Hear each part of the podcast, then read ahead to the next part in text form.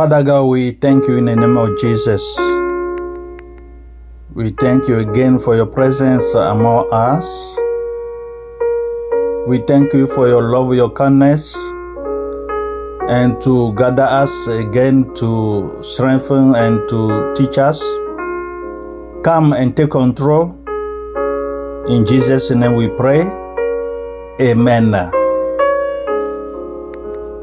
This is uh, Pastor Happy Oklo from Minnesota in the United States of America. Good morning, the Christian world. Another day, another Sunday, another title. Our children, the leaders of tomorrow. Our children, the leaders of tomorrow. You can learn many things from children. How much patience you have, for instance.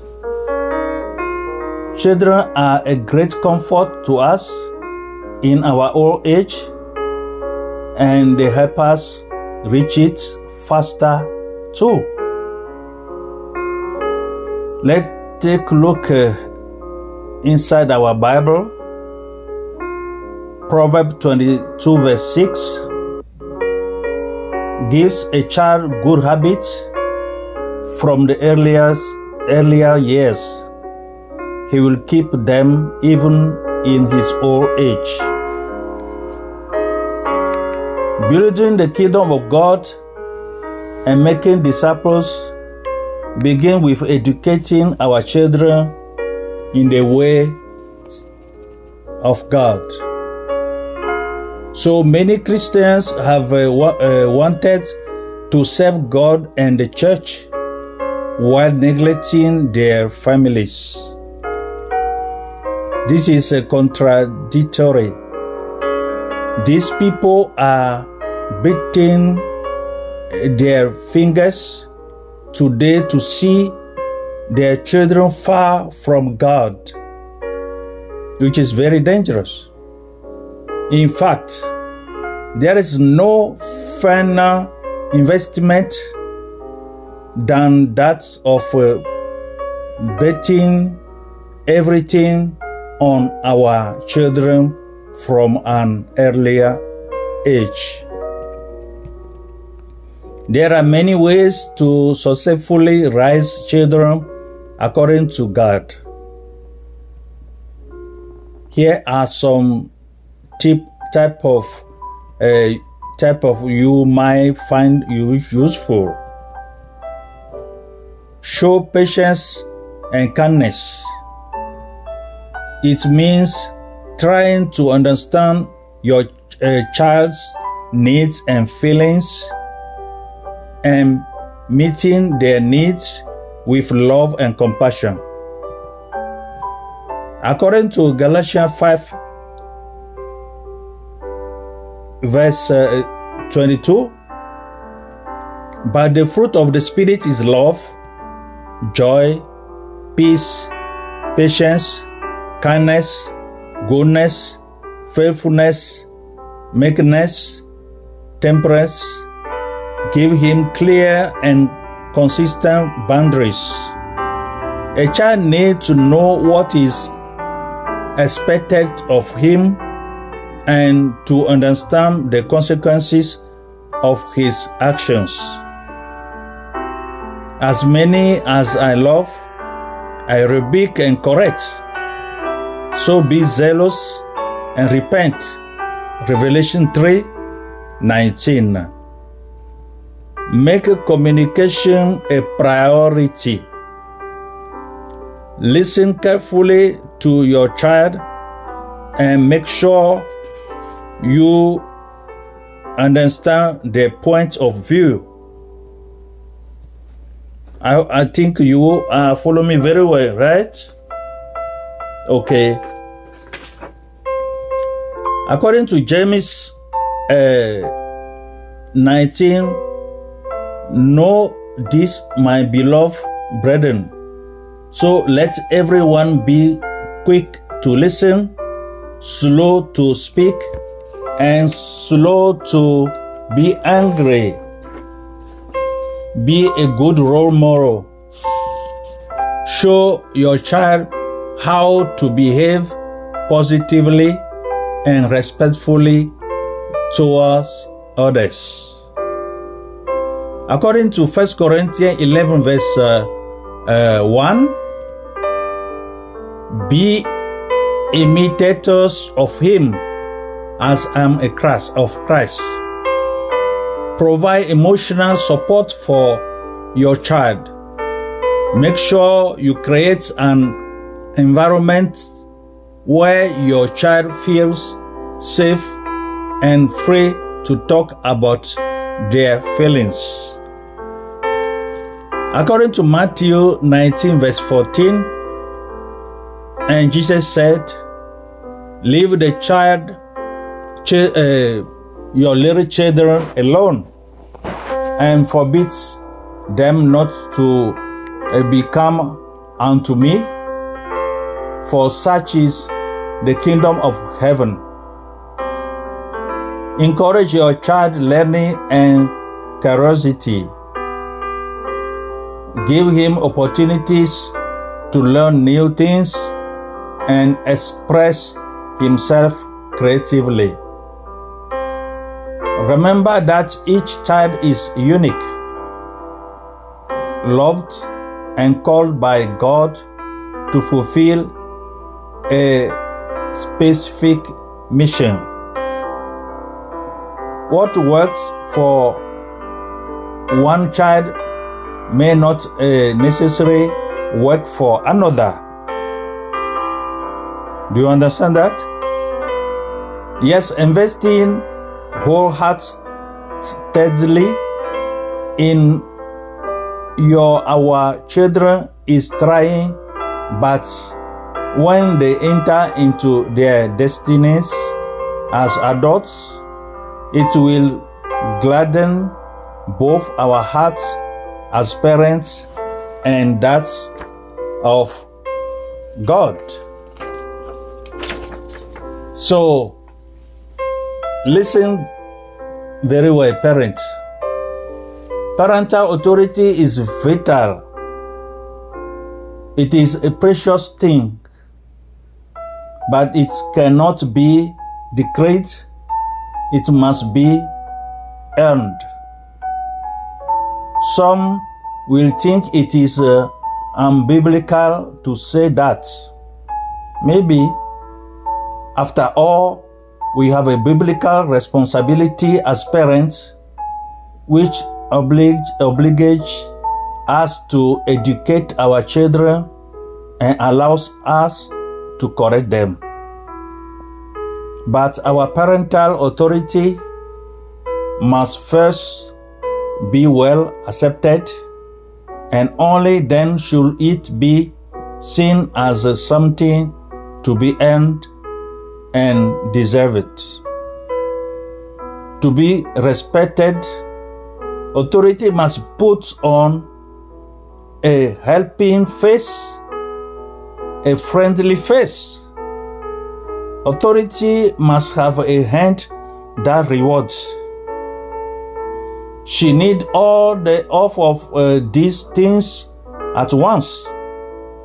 If we give up friendship with our children, we also give up authority. If we give up what is responsible, we give up authority. If we give up integrity, we give up authority. What a disaster when a parent is extremely inconsistent, even dishonest. Authority demands integrity, even in matters of general knowledge. If we deal with a subject that we do not master, we are ultimately jeopardizing our authority. A child quickly becomes an adolescent and can know more than us on a given subject. So let's be careful not to try to explain things that we don't know. It's not a bad thing for our children to know that we can be wrong too. Of course, yes. But if children hear us speaking with authority about uh, insane things, it leads them to lack integrity and respect. Parental authority goes hand in hand with uh, a certain margin of freedom. Even adult Christians need time and opportunities to step into their uh, sanctification work. Even once in a while, you see people rushing up and saying, Let's do things about this person. And often, this is not a, a serious moral issue, but just one that needs to be dealt with respect. All are permitted to have some degree of freedom, for we all stumble. And often in various ways, but then we put our lives right with God. So don't expect people to successfully correct their mistakes the next day. Never. They need time to get their hands above water. And the same goes for children too. So, if we reprimand or correct a child, we must not impose instance, instance parental scrutiny on him to make sure he has changed.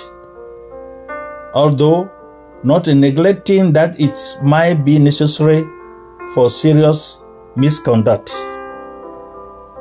Children can also be given some leeway to make mistakes and should also be given the right to make amend. We are looking for progress in their lives, not immediate success. Patience is a pillar in parental authority. Children must develop a personal readiness as well as an ability to recognize their faults and correct them. It will be of no use once launched in the ocean of adult life to be always dependent on the intervention of their parents. May the Holy Spirit help all of you, parents and children, always cling unto Jesus. He is your Savior, He is our Savior. He will uh, bring us to the right path and follow Him follow Him, continue to follow Him. Don't give up. Don't give up at all.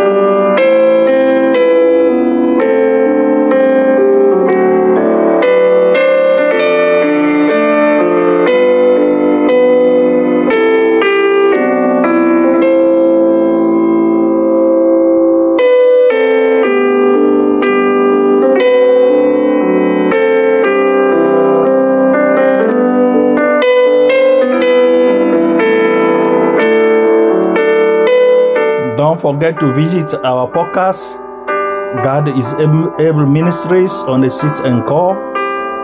And you can continue to listen uh, the biblical teachings in English, French, and Ewe, and keep sharing with your friends and families. May God richly bless all of you in Jesus' name.